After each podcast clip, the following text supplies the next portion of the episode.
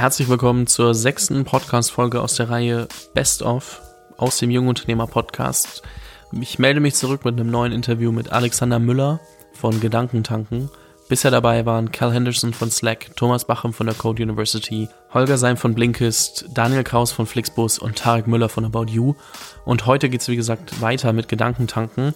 Die sind gestartet als Event-Plattform und haben sehr, sehr viele Events gemacht mit Rednernächten, einen großen Traffic darüber aufgebaut, dass sie viel auf YouTube veröffentlicht haben, auch ihre ganzen Speeches und Keynotes und über Podcasts natürlich auch, haben dann 2019 im April Barack Obama nach Köln geholt bei einem ähm, Event, das sie gemacht haben und haben damit aber auch so das Ende ihrer Eventzeit eingeläutet und transformieren sich gerade auch mit Investment in Millionenhöhe zu einer E-Learning-Plattform. Und das ist auf jeden Fall eine sehr, sehr spannende Entwicklung, wovon in dem Interview noch gar nichts zu merken ist, weswegen es natürlich umso spannender ist zu gucken, was Alex damals so erzählt hat. Und äh, wenn man sich dann anguckt, wo sie heute stehen, scheint das eine gute Grundlage gewesen zu sein. Ich wünsche dir ganz viel Spaß mit dem Interview. Herzlich willkommen zum Jungunternehmer-Podcast und heute habe ich wieder einen Interviewpartner für dich dabei. Aber wir wissen ja inzwischen, ist es nicht mehr wirklich Interview, sondern mehr Gespräch. Mein Gesprächspartner heute ist CEO bei Gedankentanken, Hochschuldozent in Berlin, Vorstand der German Speaker Association, Investor für Startups, also schaut immer, wo gibt's Innovation. Das wird auch ein großes Thema in dieser in dieser Runde, sage ich mal, sein und ist Google Product Strategy Expert, einer von 25 Ausgewählten. Da gehen wir auch noch mal ganz kurz drauf ein, weil ich finde das immer eine super spannende Sache, wie also was da wirklich gemacht wird. Und ja, ich könnte jetzt noch weiter erzählen, weil es gibt auf seiner Seite insgesamt 16 verschiedene Projekte, die aufgelistet sind, die er entweder schon gemacht hat oder die er gerade ausführt. Und deswegen ja, Alexander Müller, ich bin super, super froh, dass du heute hier bist und freue mich vor allem auf die Thematik, die wir, die wir behandeln, weil es geht genau darum, warum wir kleinen, also kleine Menschen in Anführungszeichen, so wie ich, die einfach von Null aus starten, eigentlich sogar einen Vorteil haben. Also bei, wie David gegen Goliath. Hallo Alex und ich bin super froh, dass du hier da bist. Hallo Fabian, grüß dich. Ja, ähm, wie ich schon gesagt habe, du hast super viel gemacht, aber wir haben im Vorgespräch schon rausgefunden, das war gar nicht immer so. Und eigentlich hast du genau die Situation, die ich immer wieder anspreche. Du warst selber mal in so einem Punkt, wo, an so einem Punkt, wo du nicht ganz wusstest, wo du hin sollst. Kannst du den mal ganz kurz aufrollen, weil ich finde immer spannend, vor allem wenn die Leute genau das in Anführungszeichen durchlebt haben, also nicht nur in Anführungszeichen, was ich hier immer thematisiere. Deswegen wäre es schön, wenn du da mal drauf eingehen könntest. Ja, Okay, sehr gerne. Ich meine, du bist ja, wir haben auch kurz darüber gesprochen, du bist ja auch gerade in einer Situation, du kommst aus dem Abi und dann fragen sich viele, wo geht's hin für mich? Und ich war damals schon so, ich war auch mit, mit 18 Jahren, habe ich mein, mein Fachabitur gemacht, äh, hatte keinen Bock mehr auf die 13, hab dann quasi bin nach der 12. runter und wusste, wenn ich eine Ausbildung mache, eine kaufmännische, die abschließe, dann kann ich danach noch studieren und kriege darüber die, die Hochschulreife. Und habe dann eine kaufmännische Ausbildung gemacht im Betrieb, wo ich sehr, sehr viel gelernt habe. Eine sehr kleine Firma, wo man als, auch als Azubi sehr viel Verantwortung übernehmen konnte, weil einfach ja, wenig Mitarbeiter da sind. Da nimmt man dann schnell auch mal Aufgaben, die man in einem großen Unternehmen nicht unbedingt bekommt. Also meine Empfehlung ist für Leute, die, die tendenziell in die Selbstständigkeit wollen, ähm, dass die nicht unbedingt in, in Großkonzerne reingehen, um Ausbildung zu machen, sondern wenn dann wahrscheinlich eher in kleinere Unternehmen oder das Handwerkszeug wahrscheinlich besser lernt. Und bin dann nach der Ausbildung, habe ich halt gemerkt, oder schon am Ende der Ausbildung, ich will, ja, ich will was Eigenes machen. Ich möchte selbstständig sein, also selbstständig wirklich im, im, im Wortsinne. Also ich möchte selbst entscheiden, was ich mache. Ich möchte die Verantwortung für mein Handeln selbst übernehmen. Und da war für mich am Anfang die Frage, wie mache ich das? Also ich habe mir damals mit, da war ich dann so, so 20, knappe 20, habe ich mir nicht selbst zugetraut, eine Vollselbstständigkeit zu machen, die, also wo ich das Konzept komplett selbst entwickle muss man sich ein bisschen zurückversetzen. Das ist jetzt auch ähm, ja ziemlich genau oder ja so zehneinhalb Jahre ist das her oder fast elf Jahre her.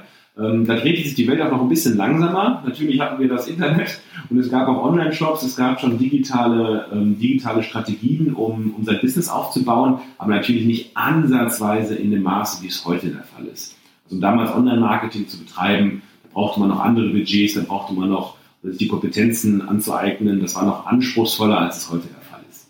Und von da habe ich mich damals entschieden, ähm, dass Franchising das Richtige für mich ist. Franchising hat ja den Vorteil, dass du ein komplettes Konzept übernimmst und in Anführungsstrichen nur noch innerhalb dieses Konzeptes einen guten Job machen muss. Und da war mich von Anfang klar, wenn ich zum Beispiel irgendein Gastro-Konzept in der Gastronomie, in der Systemgastronomie mache, ich habe immer ein Fable gehabt für Events, ich habe auch selbst Events organisiert, ich habe in der Gastronomie während meiner, während meiner Schulzeit gearbeitet. Da für mich klar, so eine Gastronomie, wenn mir jemand ein fertiges Konzept gibt, das schaffe ich. Und wenn andere das in anderen Städten schaffen, so ein, so ein Gastro-Konzept äh, professionell zu betreiben, wirtschaftlich zu betreiben, dann schaffe ich das auch. Dieses Selbstbewusstsein habe ich gehabt. Ein komplettes Gastro-Konzept selbst zu entwickeln, ähm, das war außerhalb meiner, meiner, meiner Denkweite. Da habe ich mich dann damals entschieden, ein Subway Fastfood Restaurant zu eröffnen. Und das war wirklich, da kann ich wirklich alle Leute einfach nur, nur motivieren. Ähm, ich hatte eine Situation, ich hatte mein Dispo überzogen, war 19, 19,5 Jahre alt, ähm, war noch am Ende der Ausbildung, habe noch, ja, zu Hause gewohnt, wäre übertrieben, also innerhalb unseres Hauses hatte ich so meine eigene kleine Wohnung. Ähm, aber das war es dann auch. Und irgendwie, nachdem ich die Entscheidung emotional innerlich getroffen habe, mit einem, mit einem Freund zusammen, der in der gleichen Situation war wie ich, ähm, haben wir, ich glaube, sieben Monate später unser erstes Sandwich verkauft. Und in der Phase lagen, keine Ahnung, ähm, Eltern überzeugen, weil wir brauchten ein bisschen Startkapital. Die haben uns 12.500 Euro Startkapital jeder gegeben. Ähm, mehr aber auch nicht. Also selbst mit, mit so einer Finanzspritze kann man dann schon sehr, sehr viel machen. Wir haben eine Bank überzeugt, uns weitere 70.000, 80.000 Euro ähm, Darlehen zu geben. Wir haben einen Vermieter überzeugt. Wir haben ähm, den Franchisegeber überzeugt. Wir sind nach Amerika geflogen, ähm, um unsere Ausbildung zu absolvieren. Haben dort auch den Gründer von Subway getroffen. Wir haben unser Objekt dann, also ist ein Mietobjekt gesucht, umgebaut. Wir hatten von Anfang an, ich glaube, 15 Mitarbeiter, äh, die wir rekrutieren, ausbilden mussten. Und das ist alles in den sieben Monaten entstanden. Das heißt, wenn man auch als junger Mann oder als, als junge Person ähm, ja wirklich diesen inneren Wunsch hat und den dann wirklich auch konsequent geht, wir haben das mit einer Passion gemacht, wie es, glaube ich, nötig ist, wenn man sich selbstständig macht, ähm, dann kann man auch als junger Mensch in sehr wenigen Monaten sehr viel bewirken. Dazu kann ich eigentlich nur ermutigen, weil das war ja, also eine der geilsten Phasen meines Lebens. Also du würdest sagen, ähm, ganz kurz kannst du mich im Hintergrund leiser machen, weil ich höre uns höre mich doppelt. ähm, so einfach dich äh, auf den Ton lassen. Ne? Oder Kopfhörer nehmen, wie, wie auch immer es geht, aber jetzt passt. Sorry für den Zuhörer da draußen. Auf jeden Fall, ähm, du wolltest jetzt, also du sagst quasi, hey, es sich unternehmerisch zu betätigen. Du musst nicht immer gleich ein komplettes Konzept entwickeln. Es gibt da auch Möglichkeiten wie diesen Zwischenschritt Franchise, ähm, dass du einfach ein vorgefertigtes Konzept nimmst und das umsetzt. Und ich finde den Punkt ziemlich cool, weil es gibt ja erstens immer mehr Leute, die ein Franchise anbieten. Ähm, und da hast du halt einfach die Auswahl. Du musst nicht Subway machen. Also du kannst ja echt wirklich ungefähr alles aussuchen, egal in welcher Branche du heutzutage bist. Es gibt immer irgendwie ein Franchise. Und deswegen finde ich das schon mal eine sehr, also sehr spannende Strategie. Aber ich möchte noch eine Frage stellen, weil ich kenne ein anderes Interview von dir und Nein, ist da immer. Ich das ergänzen, das würde ich ungern ja, klar. ernst verstehen. Gerne. Ich Beispiel von Subway, das muss noch dazu sagen, ich würde von Subway heute absolut abraten. Nicht, dass das in falsch aufgenommen wird und jetzt alle Franchise-Partner bei Subway werden wollen. Äh, Subway ist ein Mistsystem. Ich bin dann nach zwei Jahren ausgestiegen. Wir haben das sehr erfolgreich verkaufen können. Damals war noch der Boom, als ich mich entschieden habe, Subway zu machen. Hat jeder gemeint, er müsste ein Subway aufmachen. Wir sind damals von 300 auf 800 Standorte gewachsen in Deutschland. Und bei 800 bin ich ausgestiegen und jetzt gibt es wieder 300 Standorte. Nicht wegen meinem Ausstieg, aber ich glaube, wir haben ganz gut erkannt, dass Subway äh, eine Blase ist, die wieder platzen wird. Und sie ist dann geplatzt mit unserem Ausstieg. Da hatten wir wirklich ein, ein gutes Timing und auch sicherlich das nötige Glück. Auch bei Franchising, es gibt richtig gute Franchise-Systeme. Ich bin zum Beispiel heute auch in einem Startup investiert, was ähm, ähm, EMS-Technologie anbietet. Wir sind Franchise-Partner bei Body Street. Das ist zum Beispiel ein tolles Franchise-System. Es gibt auch andere gute, es gibt aber auch viele schlechte Systeme, für die es sich nicht lohnt, ein bestehendes Konzept zu übernehmen. Und heute durch Online-Marketing, durch die digitale Welt, ist sicherlich die, die Hemmschwelle, sein eigenes Business aufzubauen, auch nochmal deutlich geringer als vor zehn Jahren. Das heißt, heute kann man, glaube ich, auch durch Eigenbusinesses, gerade wenn man rein digital arbeitet, ob es Online-Shop ist, ähm, ob man über Amazon verkauft, ob man rein digitale Informationsprodukte macht, ähm, kleine Software-Tools. Also es gibt unglaublich viele Möglichkeiten, um heute mit digitalen Strategien sein eigenes Business aufzubauen. Ja, das ist, das ist gut, dass du das erwähnst. Ich hätte dich beides noch gefragt. Der eine Punkt wäre am Ende gekommen, und zwar, ob du heute als 20-Jähriger vielleicht etwas anders machen würdest, also ob du nochmal Subway wählen würdest oder vielleicht sogar ein eigenes Online, Online-Business in dem Sinn aufziehst direkt, weil die Möglichkeiten einfach da sind. Das hast du ganz klar beantwortet. Es gibt die Möglichkeiten, sie sind viel leichter zugänglich als zu deiner Zeit. Und die zweite Frage, ähm, war eigentlich, ob immer alles glatt gelaufen ist. Nachdem du jetzt gesagt hast, gut, du hast nach zwei Jahren bist du ausgestiegen, weil du gesagt hast, boah, das ist nur eine Blase und das Konzept taugt in dem Sinn nicht, dass man da jetzt einsteigt. Ähm, Nochmal ganz kurz, die Eröffnung klang nämlich so, als ob da alles glatt gelaufen wäre, aber ich habe da schon mal reingehört und weiß, da gab es schon das ein oder andere Problem, so dass der, ähm, das vielleicht jetzt nicht jedem bekannt ist. Wie ist denn eure Eröffnung abgelaufen? Das fand ich nämlich ziemlich spannend.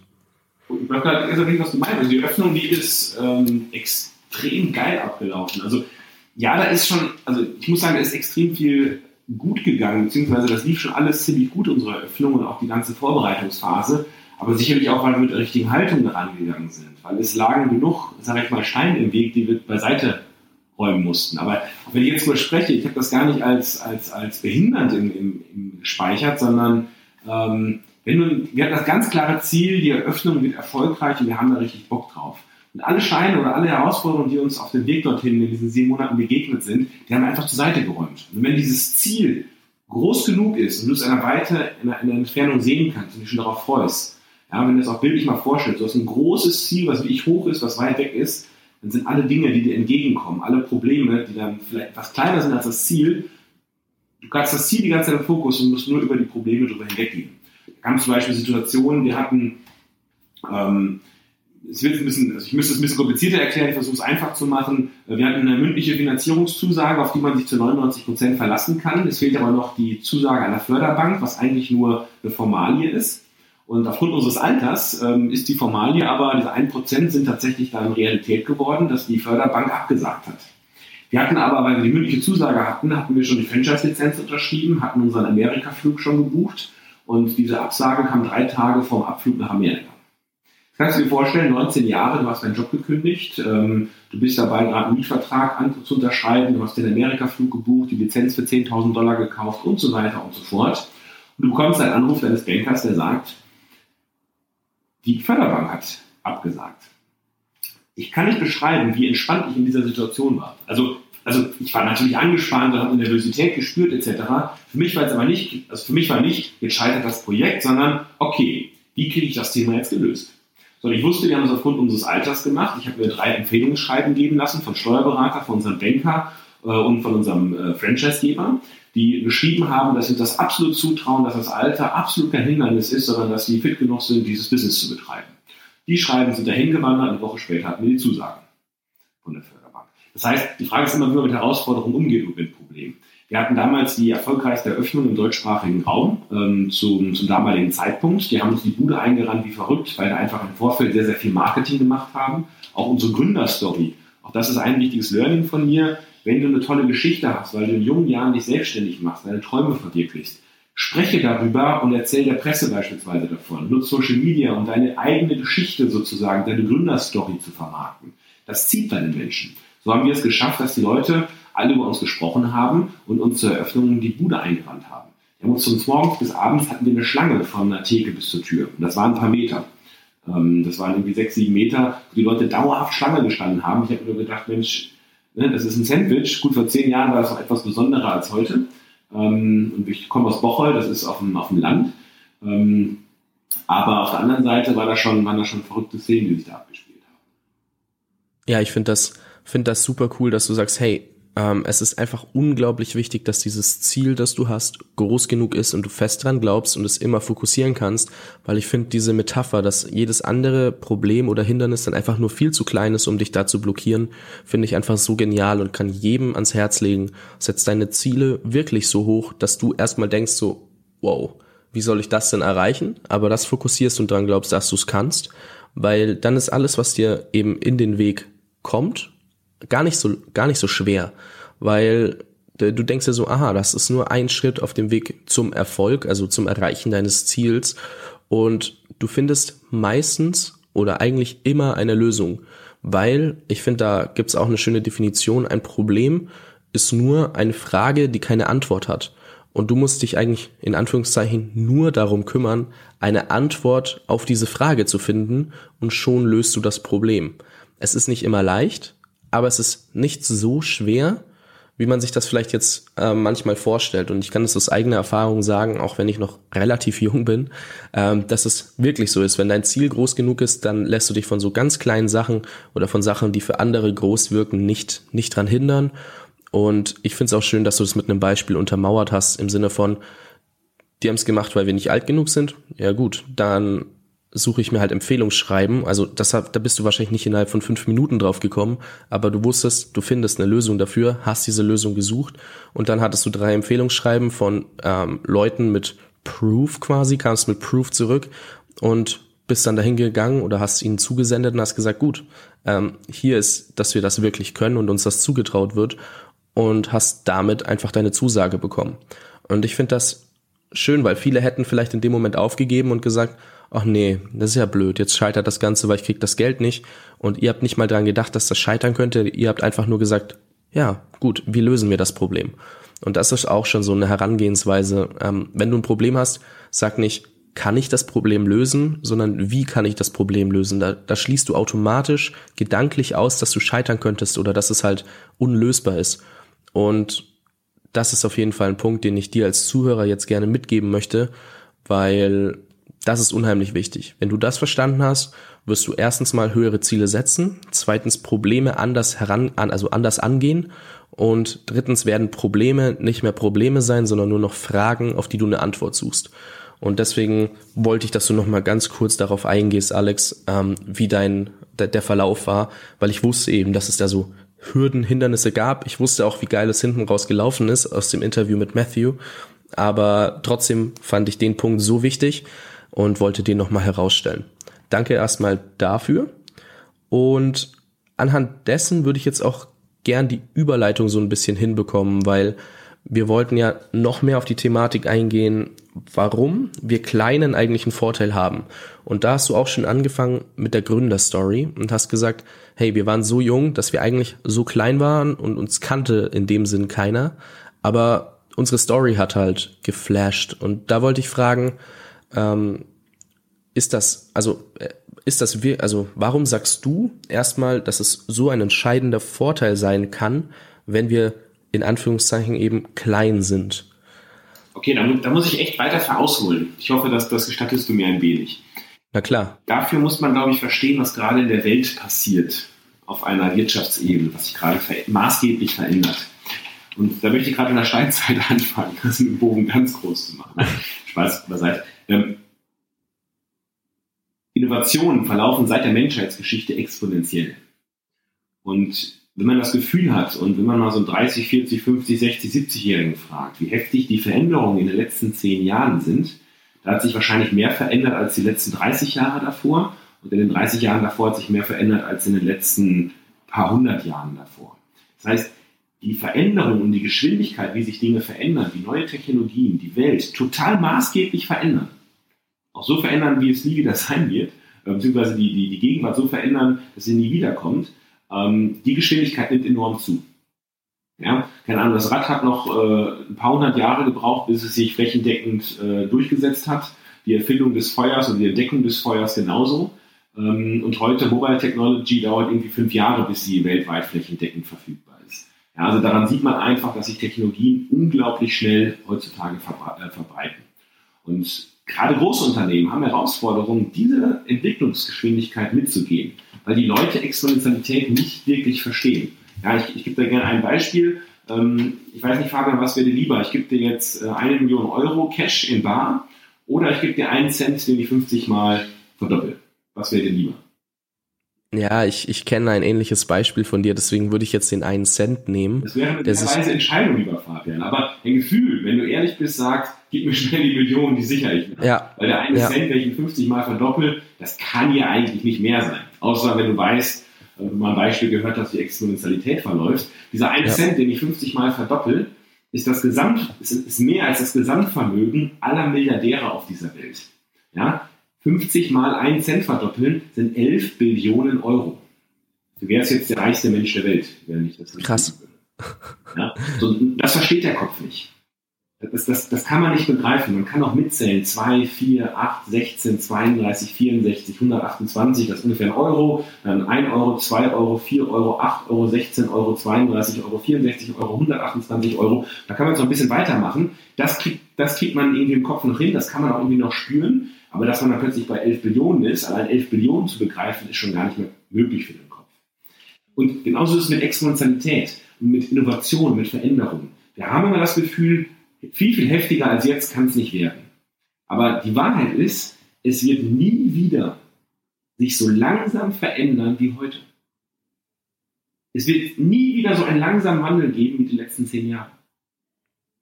Ja, wenn man das versteht, dann hat man eine Ahnung, was da in Zukunft auf uns, auf uns, auf uns zukommt. Und jetzt kommen wir an einen entscheidenden Punkt.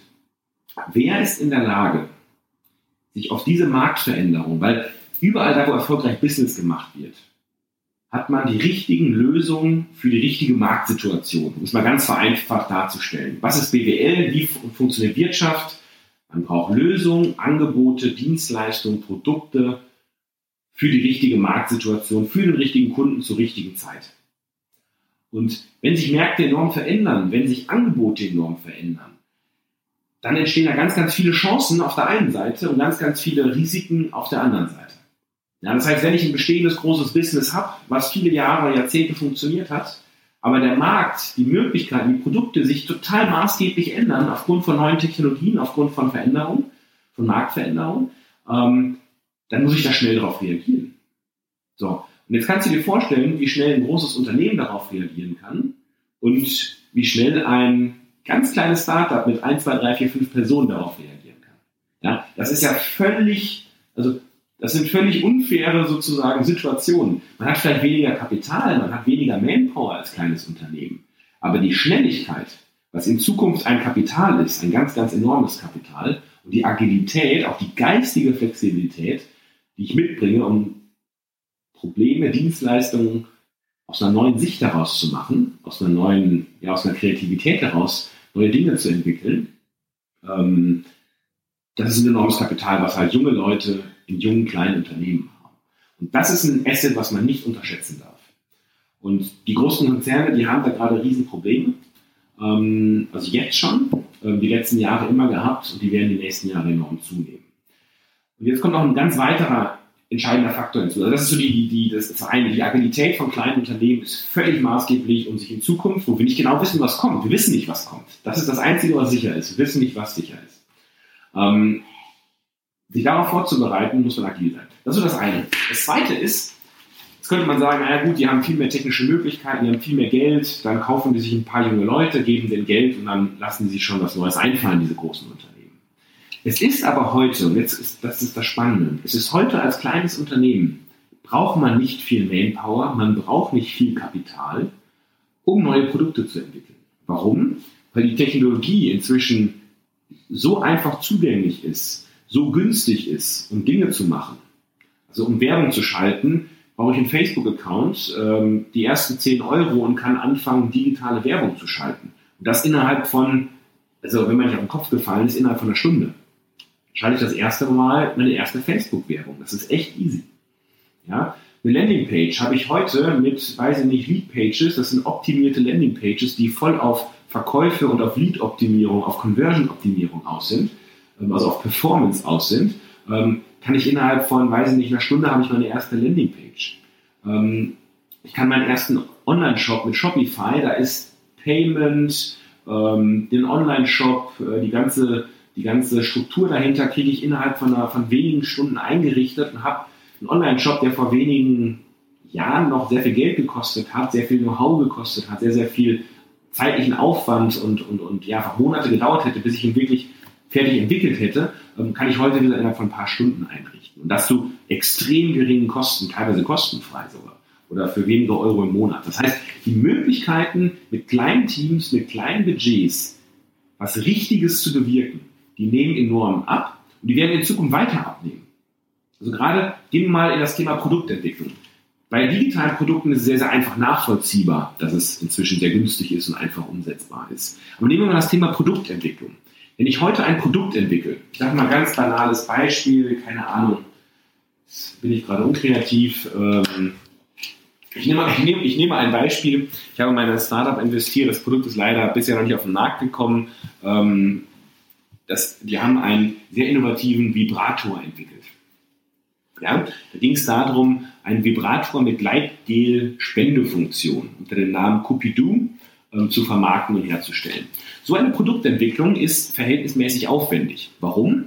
Weil wenn ich, ein, wenn ich, wenn ich, wenn ich, wenn ich Plastikteile etc. oder viele unterschiedliche Plastikteile zu einem Produkt vereine, ähm, dann müssen diese Plastikteile, wenn sie nachher auf Masse hergestellt werden, ähm, müssen durch Spritzgusstechnik hergestellt werden. Für Spritzgusstechnik brauche ich sehr teure Formteile, um daraus dann Massenprodukte herzustellen. Also ich versuche es mit ein bisschen kurz zu fassen. Ähm, in der Vergangenheit war es so, so eine Produktentwicklung hat, ich sage jetzt mal, irgendwie 50, 60, 70.000 Euro gekostet, um in die erste Serienfertigung zu gehen, selbst wenn es in China ist. Ähm, und dieser Prozess dauert viele, viele Monate, weil ich immer wieder Prototypen entwickeln muss. Das ist technisch sehr, sehr aufwendig, solche Prototypen oder war sehr, sehr aufwendig, solche Prototypen zu entwickeln. Durch 3D-Technologie, durch die Möglichkeit, also durch, durch, durch 3D-Drucktechnologie, durch die Möglichkeit, relativ einfach Plastikteile zu drucken, und das mit einem verhältnismäßig günstigen Drucker von wenigen tausend Euro, was jedes Produktentwicklungsbüro inzwischen in ihren Büros stehen haben, ist es möglich, heute in viel, viel weniger der Zeit, vielleicht ein Drittel der Zeit, und das auch noch zu einem viel, viel geringeren Budget, so ein Produkt zu entwickeln. Das heißt, physische Produktentwicklung war bisher wirklich sehr kapitalintensiv und großen Unternehmen vorenthalten, weil es teuer ist und lange dauert. Und Produktentwicklung nimmt gerade enorm, oder es ist die Möglichkeit für kleine Startups Produkte zu entwickeln, nimmt enorm ab. In jedem besseren Startup-Hub, also Startup-Büro, äh, Büro, also Startup-Schmiede, die an allen Großstädten inzwischen ähm, eröffnet sind, sind Entwicklungsbüros, wo ich für teilweise wenig Geld, teilweise umsonst Produkte drucken und entwickeln kann. Also die Infrastruktur dafür, die Großkonzernen oder großen Herstellern vorenthalten war, ist heute fast für jeden Studenten zugänglich. Und das sind alles so Entwicklungen, die dazu beitragen, dass es heute extrem einfacher ist, als noch vor wenigen Jahren Unternehmen zu gründen und gute Ideen in die Welt zu bringen. WhatsApp wurde von 50 Leuten betrieben. Ja, hat sich die Kommunikation und auch die Telekommunikationsunternehmen enorm verändert. Das war ein Start-up mit 50 Mitarbeitern. Die wurden für 20 Milliarden Euro von Facebook geschluckt. Aber 50 Mitarbeiter haben WhatsApp aufgebaut und hatten einen Wert von 20 Milliarden. Das ist natürlich ein, ein, Beispiel, was jetzt auch so einzigartig ist, aber das zeigt, glaube ich, welchen Einfluss man mit kleinen Teams haben kann. Instagram war 13 Mitarbeiter stark, als es von Facebook gekauft wurde für eine Milliarde Euro.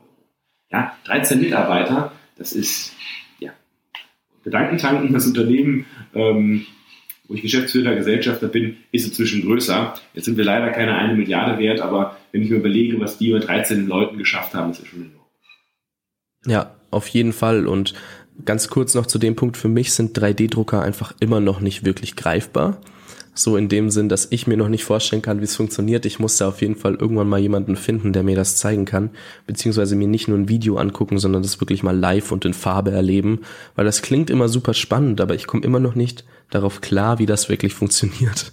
Deswegen auf jeden Fall cool. Ich, ich habe es auch gar nicht realisiert, dass das inzwischen so verbreitet ist und immer mehr Leute oder halt, dass wirklich in jedem Entli Entwicklungsbüro, so schwer ist das Wort doch gar nicht, Entwicklungsbüro steht ähm, das habe ich zum Beispiel gar nicht mitbekommen, weil ich natürlich auch in der Szene jetzt nicht unterwegs bin, aber für jemanden, der sich damit nicht auseinandersetzt, ist das auch irgendwie nicht immer greifbar. Aber Kann ich ein ganz konkretes Beispiel geben? Warum steht das inzwischen sehr, sehr schnell im Entwicklungsbüro? Vor zwei Jahren oder vor drei Jahren war das noch nicht der Fall.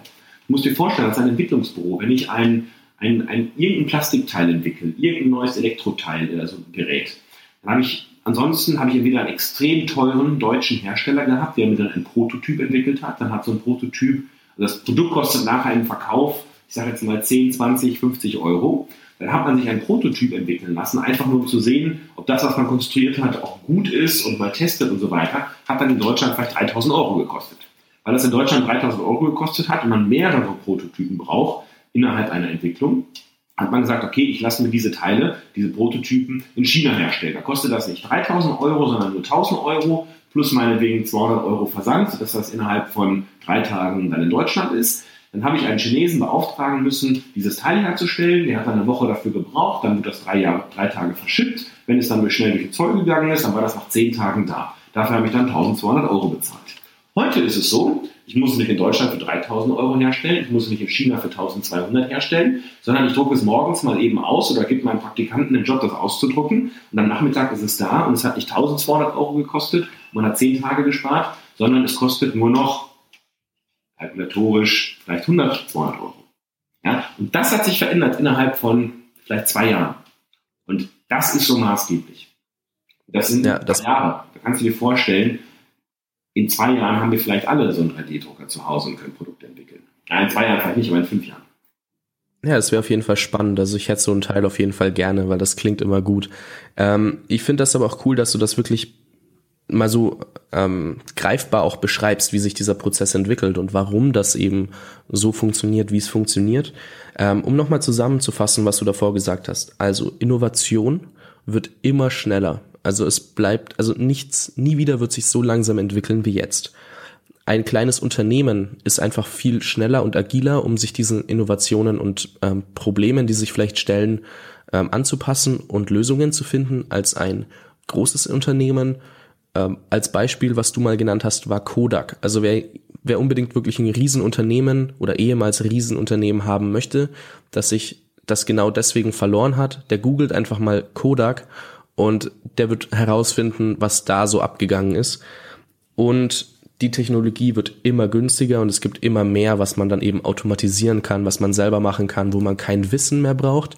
Und was für mich irgendwann mal echt schockierend war, man hat immer gehört, so eine Webseite früher hat vielleicht mal 10.000 Euro gekostet, heutzutage zahle ich vielleicht 5 Euro im Monat und habe eine Webseite, die einfach läuft, wenn ich sie mir zusammenbastel und kann das alles selber, weil ich nicht mehr programmieren muss, sondern nur noch drei YouTube-Videos gefühlt gucken und dann kann ich eine Webseite erstellen.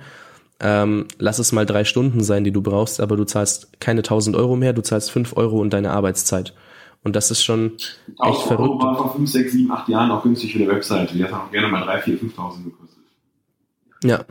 Und das ist auch eben so ein Prozess, der sich eben da auch entwickelt, wo man es auch sieht. Jeder kann jetzt eigentlich online gehen, wenn er vielleicht, sagen wir mal, 50 Euro Budget hat, dann kann jeder online gehen und kann sein, kann sein Ding durchziehen und mal vermarkten und antesten.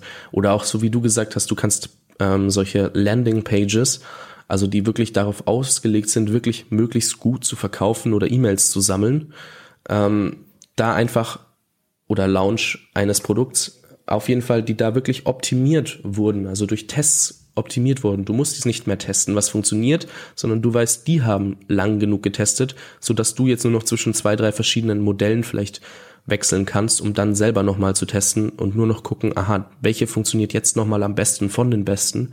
Du musst nicht mehr alles selber testen, du musst nicht unheimlich viel Budget reinstecken und du bist viel agiler. Wenn morgen das nicht mehr funktioniert, was du machst, dann machst du was anderes, weil es gibt unheimlich viel oder passt eben dein Ding an. Wenn du jetzt ein Unternehmen mit 1000 Mitarbeitern hast, dann wird es schwieriger, allen 1000 Mitarbeitern von heute auf morgen zu sagen, jetzt mach mal was anderes. Und das war ein guter Punkt, den du auf jeden Fall ähm, sehr schön erläutert hast. Und weil du sagst, du investierst ja regelmäßig in Startups und bist ja auch dann eben bei Google Product, äh, also bist ein Google Product Strategy Expert und wurdest da ausgewählt, um Startups zu coachen. Ich denke, du lebst ja noch insofern viel näher an dieser Entwicklung und kannst du mal so ein bisschen einen Ausblick geben, was so alles wirklich auf uns zukommen wird? Also ähm, ja, einfach was, was du denkst, dass in fünf bis zehn Jahren vielleicht schon so krass sein kann, was wir uns heutzutage nicht vorstellen können?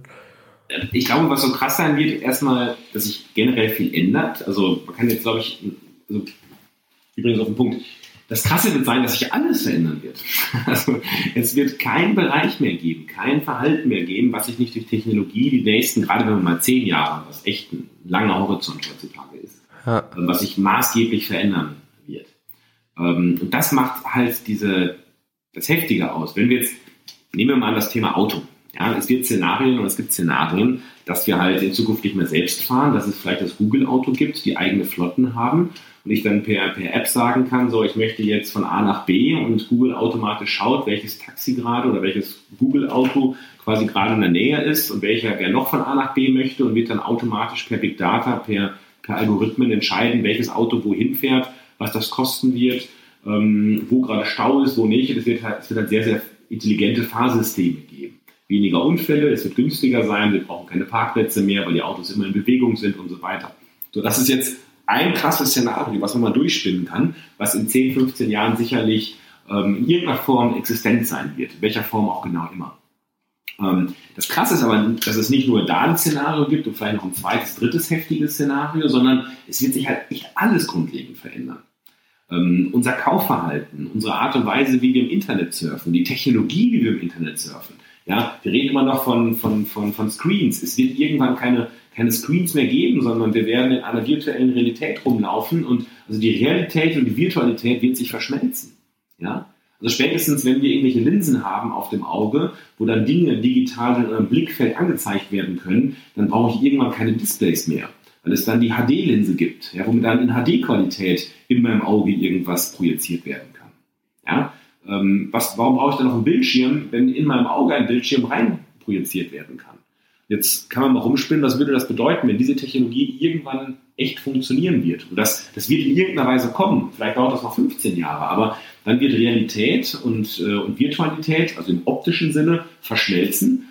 Ähm, und das wird unser beispielsweise, unser, das wird auch mal alles verändern. Dann brauche ich vielleicht keine Arbeitsplätze mehr mit Bildschirm, sondern der Bildschirm wird mir im, vor dem Auge angezeigt. wenn ich durch die Stadt laufe, dann habe ich überall die Wikipedia-Einträge zu den historischen Gebäuden. Und die Menschen, wenn ich da gibt es ja auch eine irgendwelche Hollywood-Filme, dann laufe ich durch die Innenstadt und begegne vielen Menschen und da steht dann weiß ich nicht, der das möchte, gibt seinen Namenpreis äh, und sein Alter und ich kann ihn direkt kontaktieren oder kann ihm direkt eine Nachricht schreiben oder wie auch immer. Ähm, das sind alles Dinge, die kommen werden.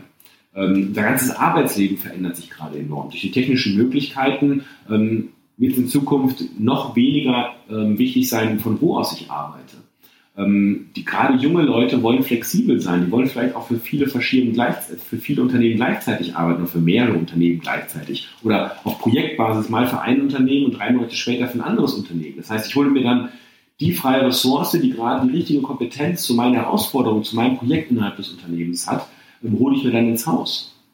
Ähm, dadurch wird sich, ähm, ja, werden, sich, werden sich Arbeitsstrukturen äh, völlig verändern.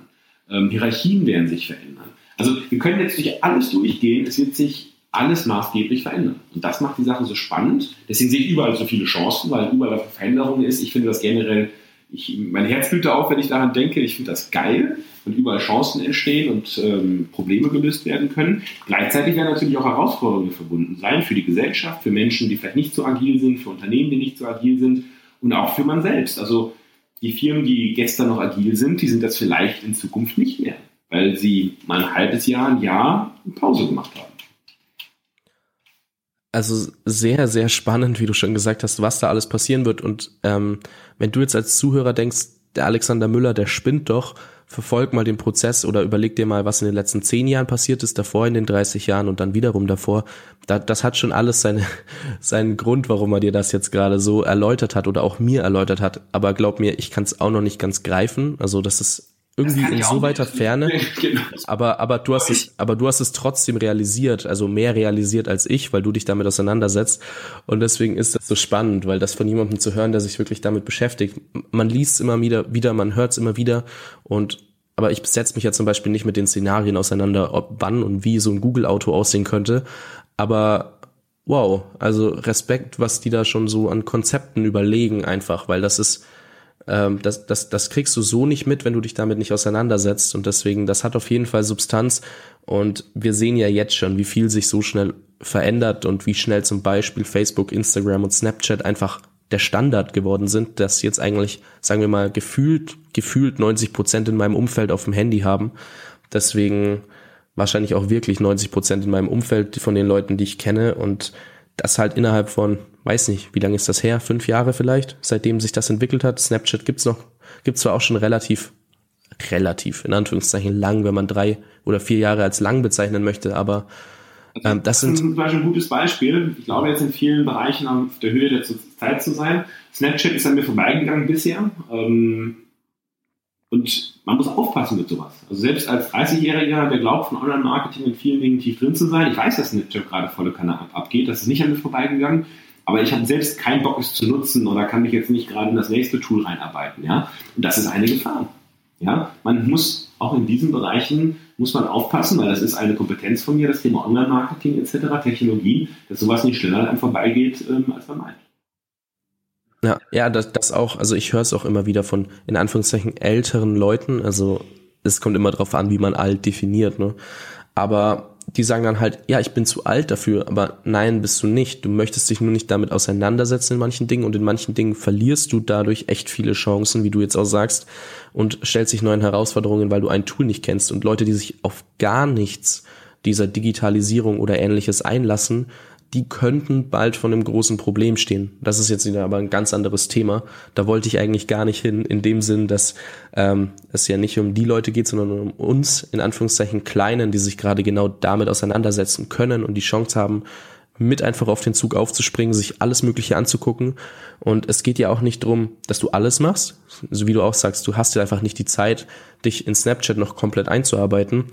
Aber wichtig ist, dass du es vielleicht mal, also als Person wie ich im Alter von 20 auf jeden Fall anschaust und mal ausprobierst und für dich rausfindest, was dir wirklich taugt, wo du gut bist. Ich denke, es macht auch nicht immer Sinn, alle, also 20 Sachen gleichzeitig zu machen. Such einfach auf jeden Fall schon mal mindestens ein, zwei Dinge raus, die dir auf jeden Fall passen, womit du dich identifizieren kannst und wo du sagst, das ist deine Plattform. Und das ist vielleicht noch so eine Sache, du kannst immer alles austesten. Es gibt Leute, ähm, die schauen sich jeden Morgen die Top 150 Apps an, um zu wissen, ob sie irgendwann investieren müssen. Deswegen, ja, da oder können und ob da was Neues auf uns zukommt.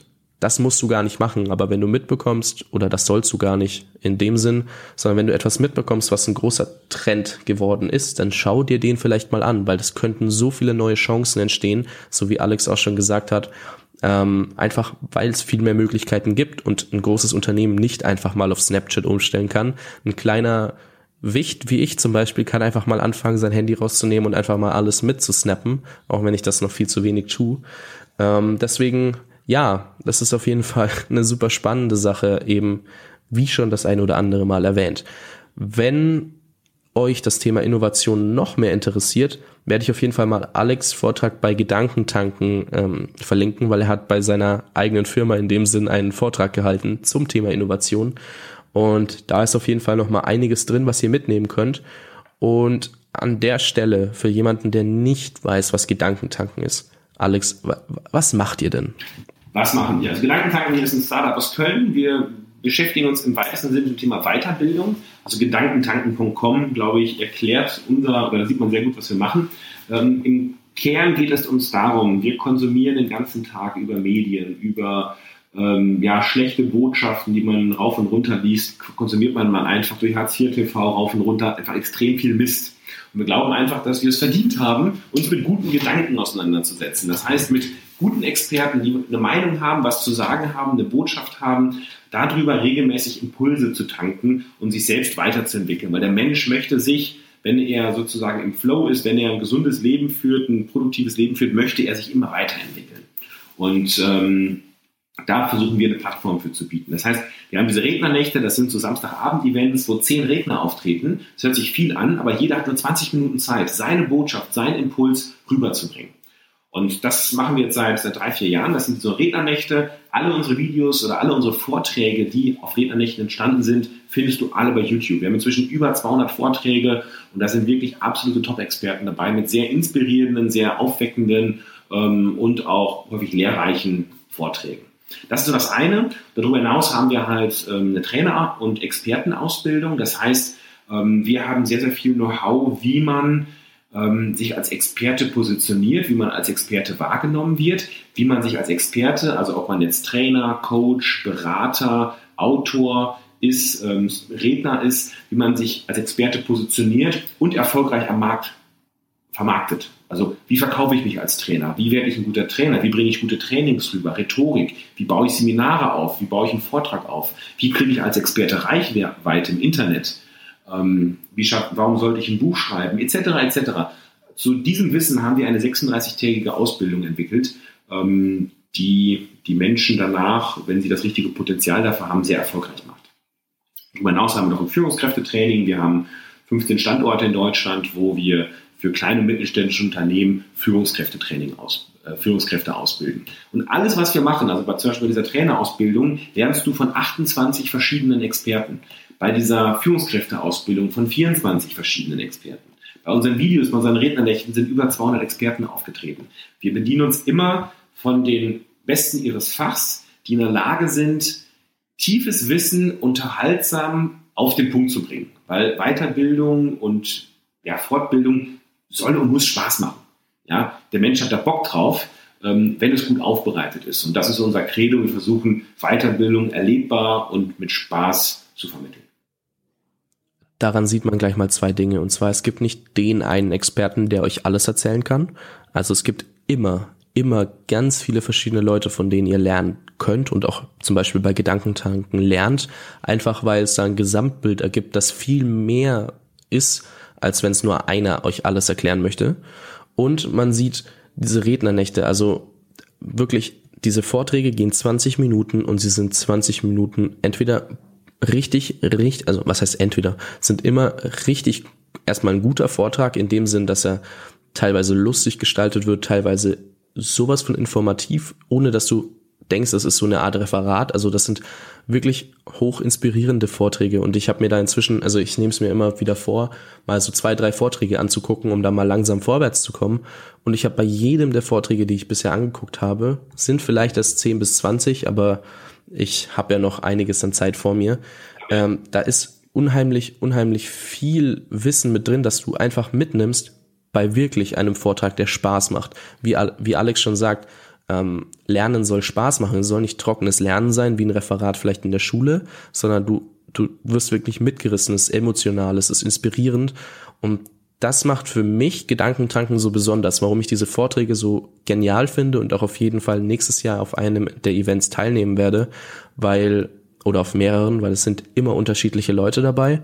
Es macht wirklich super Spaß, dazu zu hören und man kann unheimlich viel, unheimlich viel für sich selbst mitnehmen.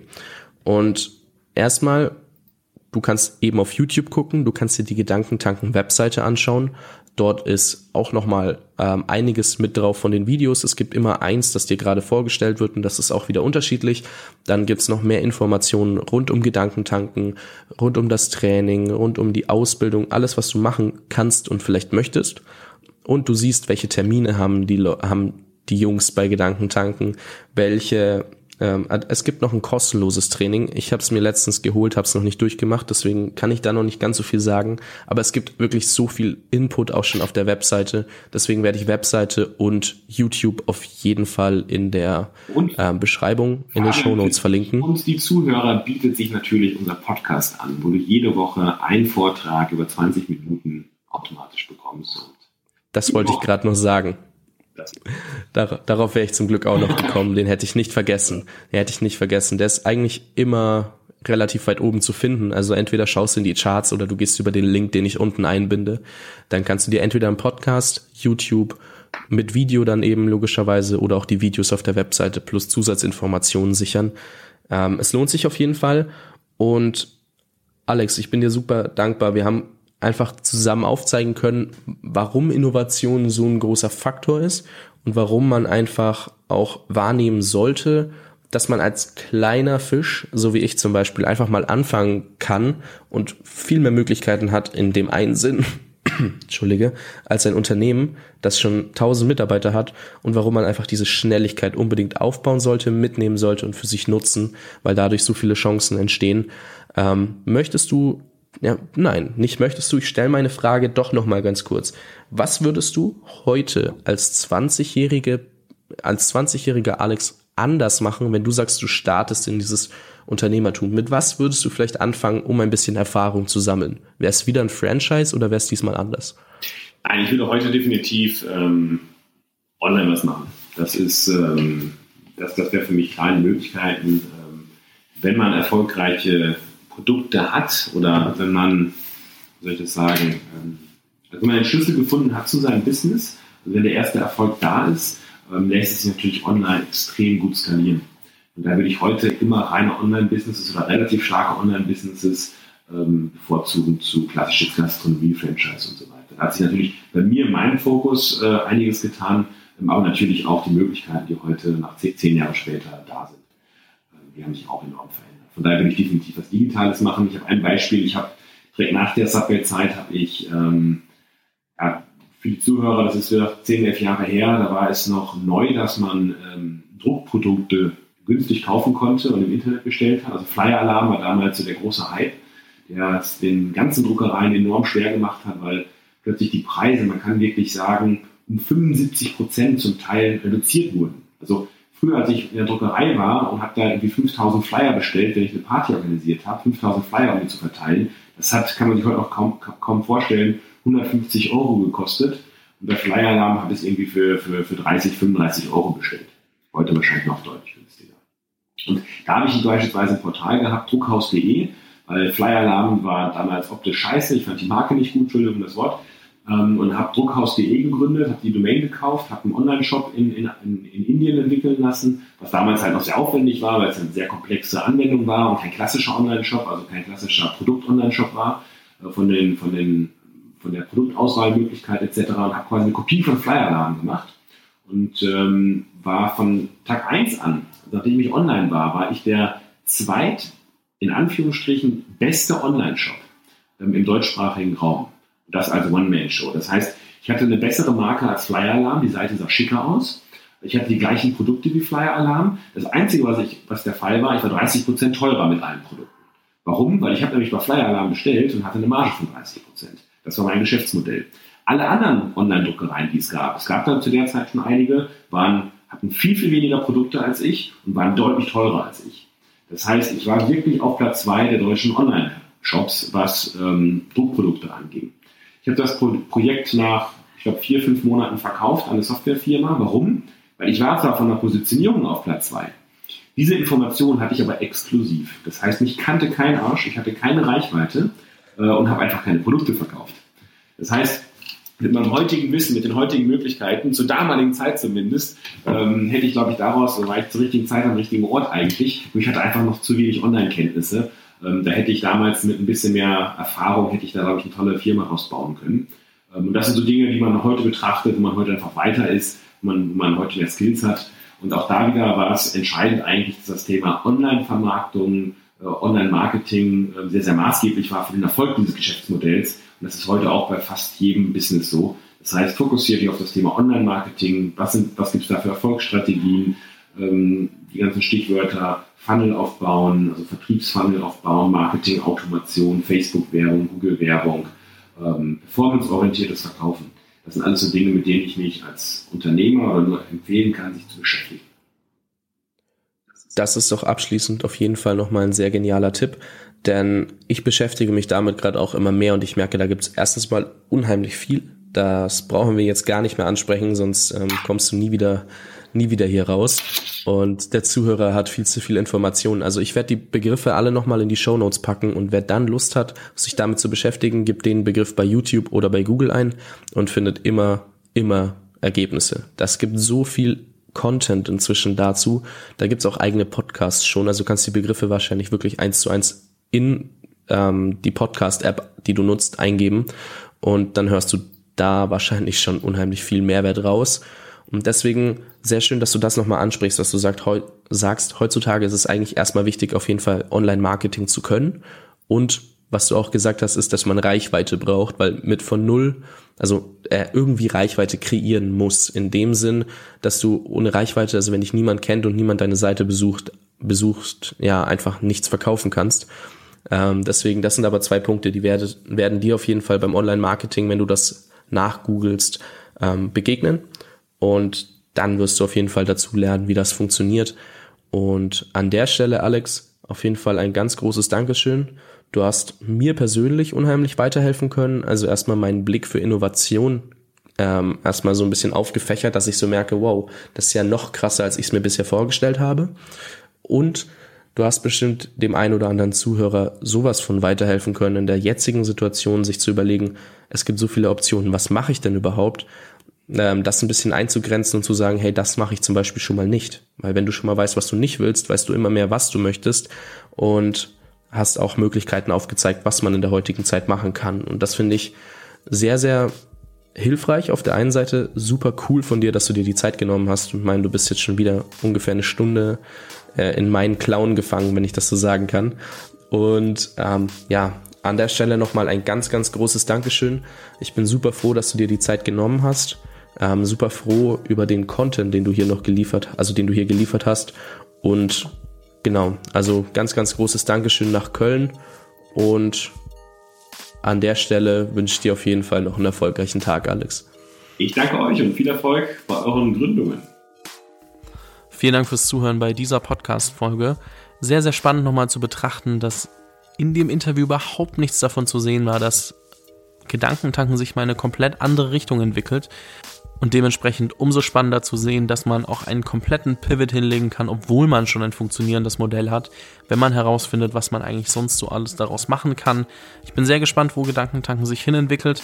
Bestimmt werde ich das eine oder andere Mal noch mit Alexander sprechen und vielleicht findet man ihn auch nochmal in einem der neuen Interviews wieder. Ansonsten freue ich mich schon mal, wenn du den Podcast abonnierst, denn es kommt bald wieder mehr neuer Content aufgrund der Restrukturierung und des Rebrandings. Dazu im April dann mehr. Bis dahin ähm, freue dich auf jeden Fall schon mal auf die nächste Folge, die am Donnerstag erscheint mit Florian Falk von Just Spices. Just Spices hat inzwischen auch sehr, sehr viel Geld geraced und ähm, ist eine sehr bekannte Marke geworden zum Thema Gewürze, neu gedacht. Und deswegen freue dich auf jeden Fall darauf. Es ist auch einiges passiert seit dem Interview.